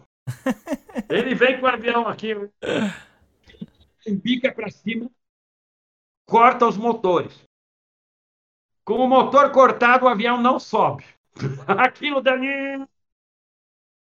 Né? O que está na frente passa para trás, o que está para trás passa para frente, né? E o cara dentro. E aí resolve aterrissar, né? No voo kamikaze. Né? Abrir a escotilha, né? Desce de lá o taxista, né? Eu Estrupiado. Vi, eu, eu vi Genésio, né? eu vi Genésio, estava na nuvenzinha lá, eu fiz tchau para ele, Genésio. Né? Levaram ele com muito tato, porque estava escorrendo aquele óleo grosso pela perna. Lubrax 4, sabe? Aquele óleo grosso, óleo 40, 50 escorrendo pelas calças, assim, né? Levaram ele né, lá pro, pro, pro escritório. A sala né, do coronel. Muito tato, né? muito tato, porque estava todo, né, todo sujo de óleo, né? Aí o coronel olhou para a cara dele. Então, quer dizer que tem, tem que ser muito macho para andar no seu táxi, é? Então, aprendeu? Ele, aprendi, sim, senhor. Vou botar um banheiro no meu táxi. Não aprendeu coisa nenhuma. Então o Zé me disse que uma vez que ele não era humorista, ele era um grande contador de histórias, né? Sim. E essas histórias todas interpretadas por ele, né? Sim. Com aquele jeito. E ele não, é, e prende a, a, o público, né? Prende o público. O público fica é, curioso, né? Prende, de, saber o final. Saber o que vai acontecer, e te, então, né? e te, aí é isso daí, né? Tem o estilo lá que você tinha comentado, né? De cada um ter seu estilo. Tem técnicas para isso e isso é um estilo, não é? Eu já vi algumas é coisas é um sobre estilo. isso. Qual então, que é? Como é que tá, funciona? Esse estilo eu tive que estudar o Zé Vasconcelos para poder fazer, né? Todinho. Os nove LPs dele, mais dois CDs. Que daí tem aquele esquema de punch e tal, né? Do momento certo que você faz a piada. E... É, você tem que saber dar o, a piada na hora. Tem o time, né? Que a gente chama uhum. o time, na hora certa. Então, uma coisa que o público é inesperado do público é aquilo que vai fazer a gargalhada, né? Na hora. Então, Legal. que nem ele, o Zé falava que eu brinquei agora. Pô, quem herda, herda. Quem não herda, fica na mesma, né? Ninguém está esperando que eu vou falar isso. Então o pessoal ri, porque não é palavrão, mas todo mundo já sabe o que é, né? Sim, não sim. precisa falar palavrão. Sim, né? sem dúvida. Eu falava na, no meu show, eu falo que eu sou tão magro, tão magro, tão magro, né? Eu era tão magro quando no passado, que se eu emagrecesse mais cicatrizava o fiofó. Não precisa falar palavrão. Todo sim, mundo sabe o que é o fiofó. Né? É o orifício circular de couro, né? É, você então, pode citar, mas não precisa usar o palavrão, né? Precisa, né? Dá o efeito Perde mesmo, contexto da, da gargalhada do público, né? Legal. Então, mas tem gente que usa o palavrão forçadamente, aí fica chato, né? É. Fica meio chato. Então eu prefiro Legal. mais esse aspecto, né? Uh, o, o, italiano que nunca tinha visto, né? Falando com o filho, sentamos lá no cimento, bonito, né? Vendo um campo verde, nem um boi, nem uma vaca pastando, né? Uns gritavam Parmeira, Parmeira, que Parmeira, só tinha grama lá, é? Outros gritavam Botafogo, bota, vai botar fogo aonde? Na grama? Não pega, é? Né? E aí, aí uns gritavam gol, outros gritavam frangueiro, frangueiro. Eu com uma baita fome nem vi o frangueiro passar. Então, esse é um humor Perdido. limpo, né? um humor Sim. inteligente da época do Jô, do, do Chico, do Zé. Né? É o humor que eu gosto. Legal.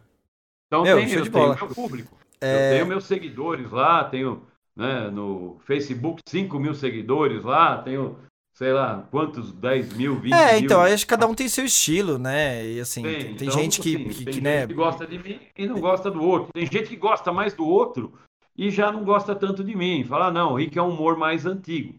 Né? Mas para quem gosta do antigo, eu tô aqui. Eu gosto de carro antigo. Né? Eu ando de Fusquinha 65, eu tive uma Mercedes 73, né?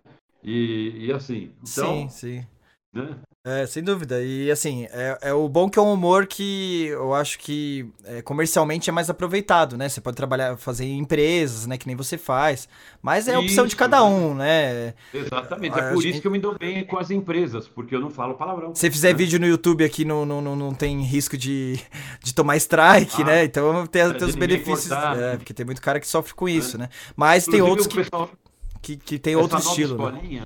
Hum. É, pediram um texto novo, um texto atual de stand-up. Eu falei, vamos lá, vamos fazer, né? Aí ele pergunta assim, seu Sassilva, qual foi o melhor jogador de todos os tempos? Pode perguntar, pode perguntar pro Sassilva. Né? É, o senhor Sassilva, de... qual foi o melhor jogador de todos os tempos, na sua opinião?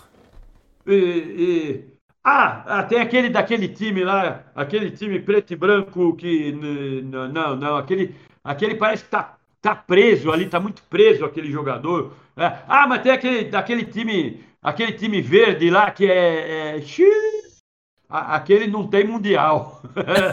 ah, mas tem, tem aquele outro, aquele outro estava dançando em cima da mesa de salto alto lá, né? É, não, não, esse aí também não dá, não. Mas ah, tem aquele do Rio de Janeiro, aquele que estava debaixo da mesa, debaixo da mesa, é aquele.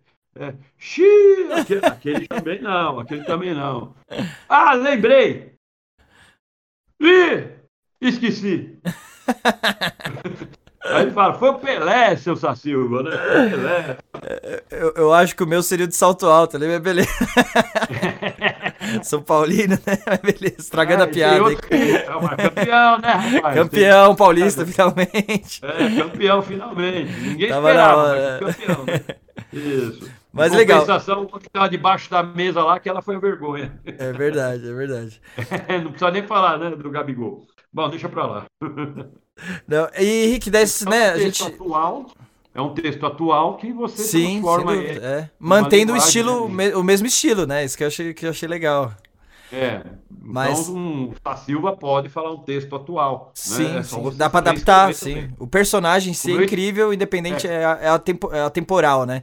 Aí a ideia é, o, é, o, texto que você vai atualizando de acordo com o que né, faz mais sentido na época e tal, pegando é. os principais temas, etc.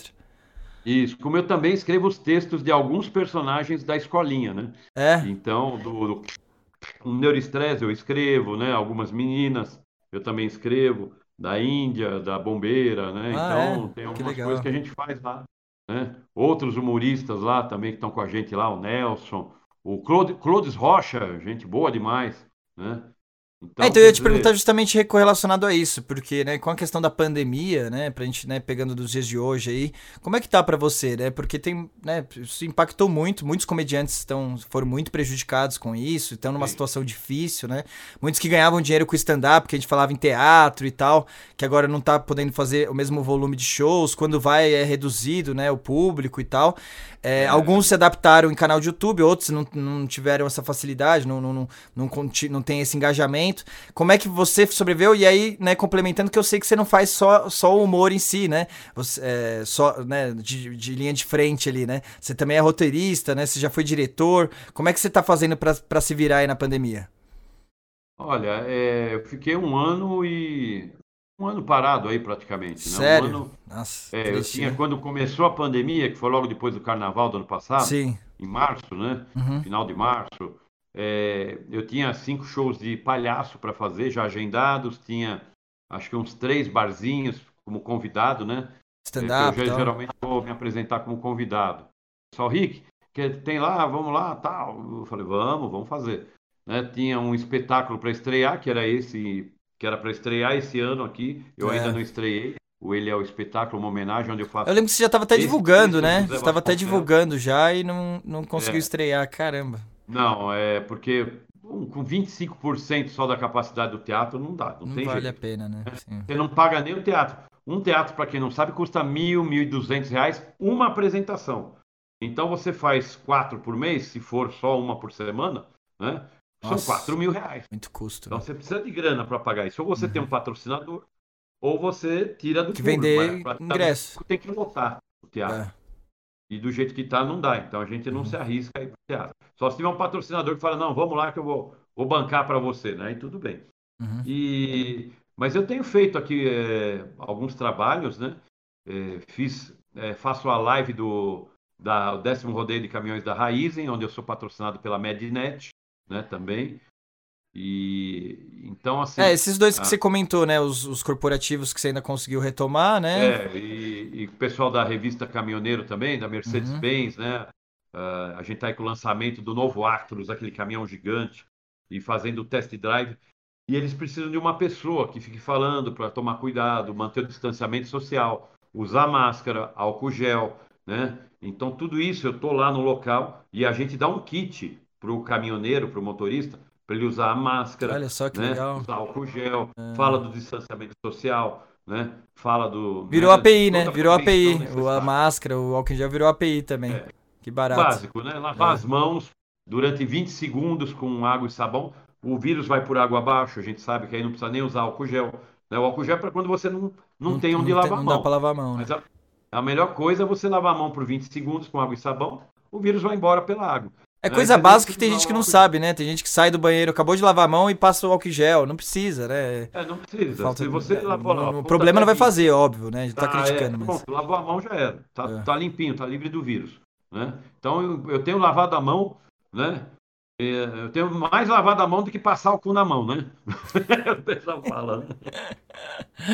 Ô Henrique, passa o cu na mão. Eu passo álcool, álcool na mão. Álcool, né? Não entenda mal, é álcool na mão.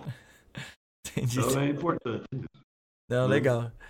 Show. É... Eu tenho me sustentado aí por enquanto, né? Mas agora está voltando aos poucos. Semana passada eu fui com todos os cuidados necessários naquela empresa que eu te falei, né? Uhum. A Colgate, falar lá sobre Sim. segurança do trabalho. Né? Uma coisa que eu falei muito lá da minha parte é que celular não se usa no volante, né? A maioria dos acidentes hoje tem acontecido por usar celular no volante. E tem gente que usa, né? Porque os riscos aumentam em 400% de acidente Nossa. no trânsito se você usar o celular ou teclando ou falando com alguém, uhum. né?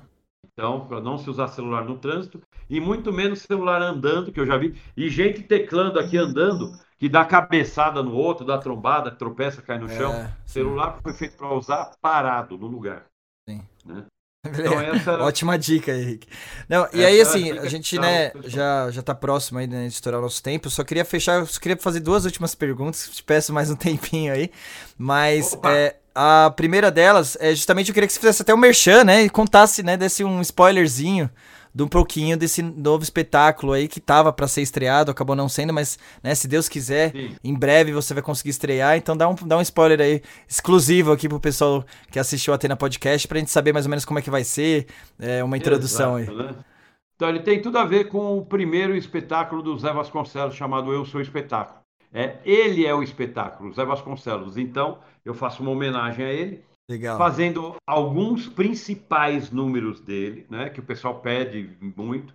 Alguns desses que eu já falei, eu fiz aqui inclusive um ou dois, né, o locutor Gago, o italiano que nunca tinha visto a partida de futebol, né, é, e mais, o, o, do Coronel Braga também, aí do avião, né?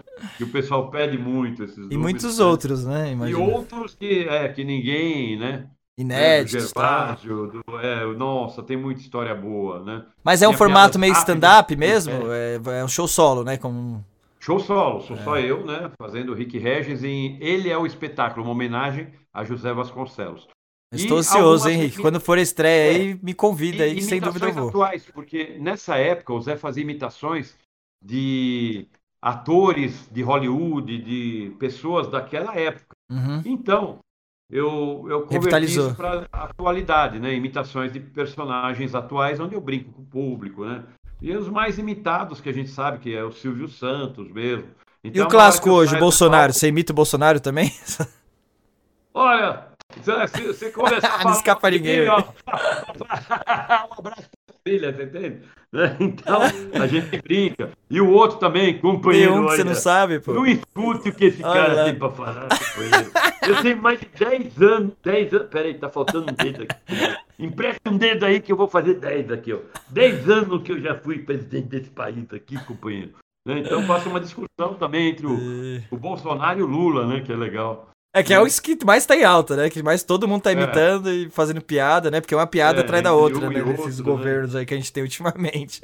Já tem piada é pronta, né? comédia. né? Infelizmente. É, é uma comédia, né? É uma Verdade. comédia, mas assim, por um lado trágico, por outro até que não tão trágico, mas também uma coisa que muita gente, né?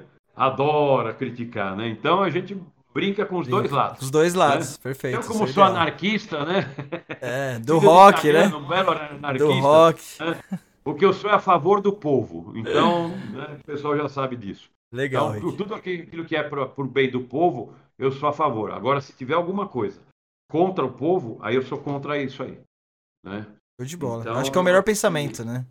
Em medida é. se é de um lado ou de outro, importante que vai ajudar o máximo ah. de pessoas possível. Eu acho que é esse pensamento que o pessoal acaba esquecendo, é, fica em ideologia que... e fica em partidarismo é, e perde o foco, que é o povo, que é ajudar o máximo de pessoas possível, né? Verdade. Então, eu acho que o pensamento tinha que ser por aí. Não é que nem o pensamento do médico. O médico, o pensamento dele é, É salvar verdade, o maior número de vidas, independente de se for com esse medicamento, se for com aquele, se for com a vacina, se for sem a vacina, Uhum. sabe? É salvar. O que, que vai dar resultado de Então, maior tem que número salvar. de vidas, né? Tem que pensar nesse, É, nessa é. linha. Mas legal, mas, mas beleza, né? A gente tá o papo tão bom, não quero entrar em política, pelo amor de Deus. bom que você não, já deu sua opinião é. aí, né? Mas né, vamos manter o, É o- verdade, o alto achar astral. um político honesto é a mesma coisa que achar uma mulher de programa virgem. Bem isso. E aí, pra finalizar, é, Rick, eu queria que você desse uma dica, né? Voltando naquele ponto que eu te falei de, de ajudar e servir de inspiração, da mesma coisa, da mesma forma, né, que, que o José Vasconcelos serviu de inspiração pra você. Você serve de inspiração pra muitas pessoas, sem dúvida, né? Pelo seu talento, pelo, pelo sucesso que você já fez e ainda faz. E aí, para as pessoas que são seu fã, que estão assistindo aqui, aqui com a gente, que às vezes querem entrar na carreira e não necessariamente só é, comediante, só stand-up, isso também, né? Você já deu algumas dicas aí e tal. Mas às vezes na carreira artística, né? Que a gente sabe que é um pouco difícil, você tem toda essa bagagem também nessa parte artística, em comerciais, novela, etc. É, eu queria que você é, justamente desse um pouquinho o, o seu último recado aí, que é a última dica principal que você dá para essas pessoas poderem crescer e atingirem seus sonhos profissionais. É, a última dica, eu sigo o exemplo do, do meu amigo que eu ajudei a pôr o chapéu na cabeça deles, né? Dos Olha mamonas só. assassinas aqui, né? Que legal.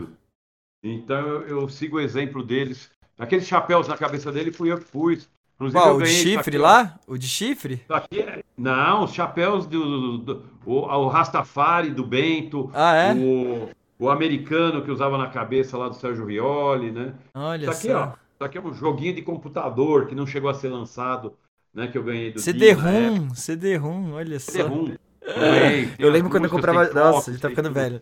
Comprava jogo de E- CD-ROM. E o Dinho falou uma coisa no show que ele conseguiu, porque todo mundo falava, não, não vocês vão escutar a vida inteira. Mas o, ele escutou lá no Tomeuzão, não. E ele queria tocar lá, no Uhum. Tomeuzão, lá em Guarulhos. E aí eles trabalharam, trabalharam para que a banda acontecesse, estourasse, e eles foram tocar lá. E lá ele dá aquele chute no microfone, né? Né, ficar revoltado. Falaram que a gente nunca ia tocar aqui. Nós estamos aqui. Nós acreditamos em nós mesmos. Então acredite em você. E nunca desista dos seus sonhos. Porque se não tiver numa padaria, vai ter na outra. Meu, ótimo, ótima dica. Meu, ouçam, se inspirem nisso e ainda, né, emendando com a piada. É, Obrigado, se não fechou- Vai lá, vai, vai batalhando o seu sonho, meu amigo. Isso é importante. É, e você é o exemplo vivo disso aí, que por isso conseguiu, chegou É. onde chegou.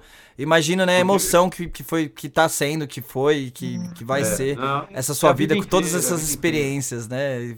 É. Acumulando cada vez mais pergunta- experiência, mais história pra contar e deixando, né, o que a gente, que eu falei no começo, deixando aí seu, seu legado aí como humorista, como ator, marcado Então, aí na história. pergunta, você ainda sente aquele friozinho na barriga antes de entrar num palco? Eu falo, claro, eu sinto sempre. Quando eu vou entrar, eu falo, ah, meu Deus, agora, vai.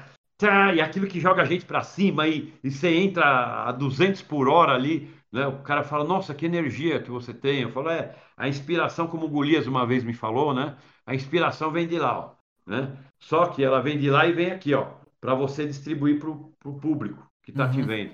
né? Então, manda coisa boa pro público, manda pros seus amigos, pros seus familiares, transmita uma coisa boa, dê um sorriso. A coisa mais difícil é você dar um sorriso logo de manhã no espelho. Já experimentou isso? Chega no espelho e tenta sorrir para você mesmo logo de manhã, né?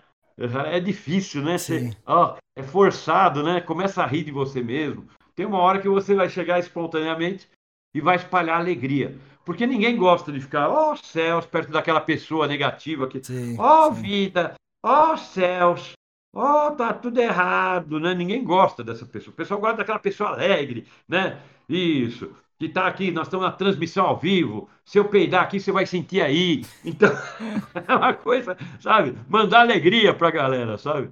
E não tristeza. Eu acho que é isso. O mundo É, tá eu tô precisando sentindo essa energia, eh, Rick, sinceramente. tá Pô, sentindo, né, a começar meu final de eu, semana não. muito bem aí que você Foi deu eu, ânimo. Às vezes a gente esquece, aí, né? mano. Graças ao nosso produtor aí, o Luiz. É. A gente vai agradecer a ele, Ele Obrigado, Luiz. passo. É. Isso.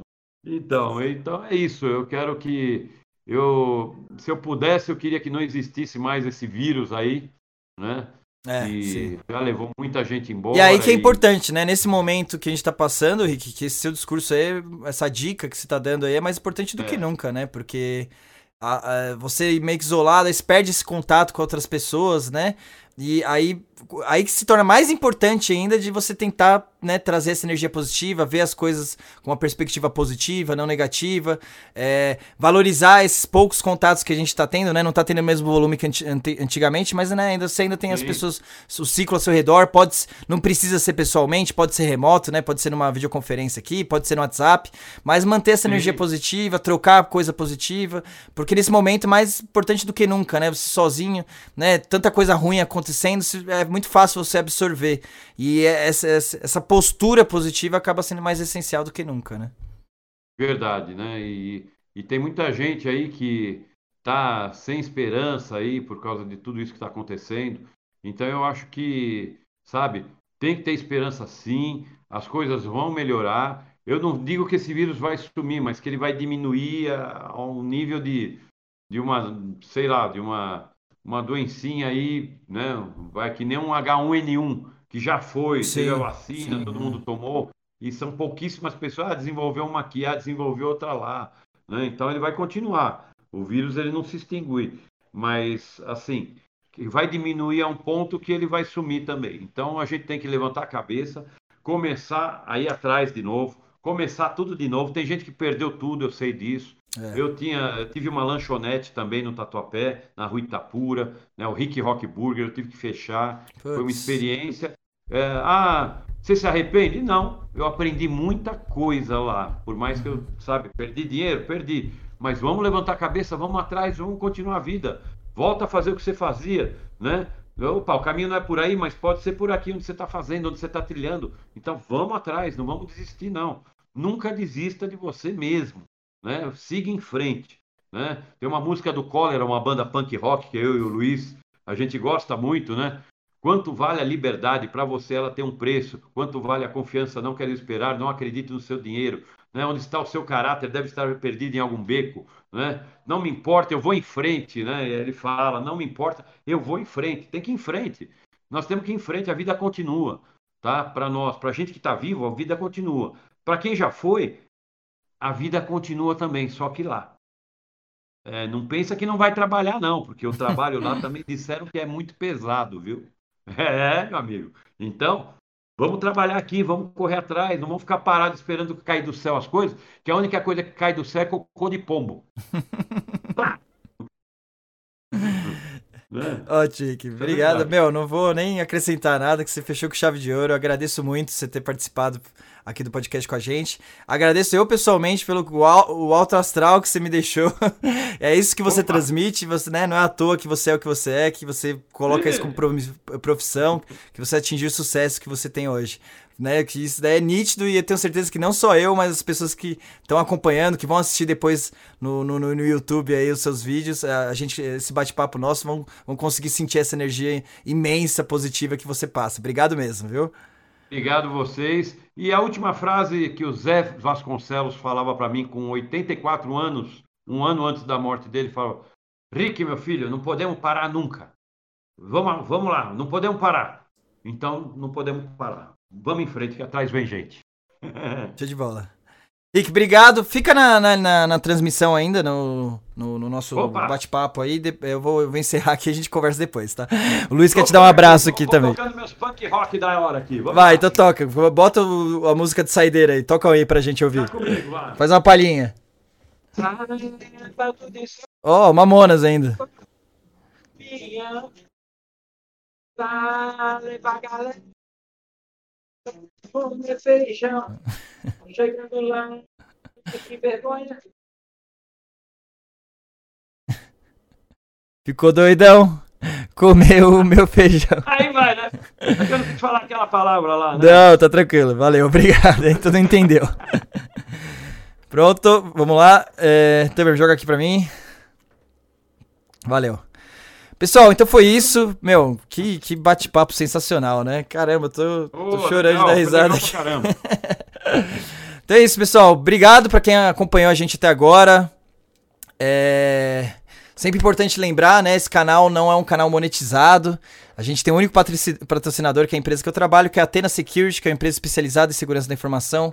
As informações também estão na descrição. Depois, se quiser, tiver curiosidade, querer dar uma pesquisada, atenasecurity.com.br. É, mas a gente pede, né? Como a gente, a gente não pede. É, nenhum apoio, nem nada disso. A única coisa que a gente pede é que esse canal chegue o máximo de pessoas possíveis para a gente poder, né, ouvir é, que essas histórias inspiradoras que os nossos convidados co é, contam aqui pra gente cheguem o máximo de pessoas possíveis para se inspirar, né, ajudar crescer profissionalmente, crescer como pessoa, que é um, o, o, principal objetivo aqui do nosso canal, que a gente, né, tá fazendo o nosso possível aí para colaborar de alguma forma. É a nossa pequena forma de tentar contribuir. E para vocês que estão gostando, é, ajudem a compartilhar, que vocês ajudem também ao canal crescer, tá bom? Então, obrigado a todo mundo que assistiu. É, não esqueça, se inscreve no canal, dá um like, dá um joinha aí pra gente. Compartilha com o pessoal e siga a gente também lá no Instagram, no atena.podcast é, para vocês verem quem vai ser os próximos convidados. Então é isso, obrigado pessoal, bom final de semana, aproveitem e até o próximo Atena Podcast. Um abraço.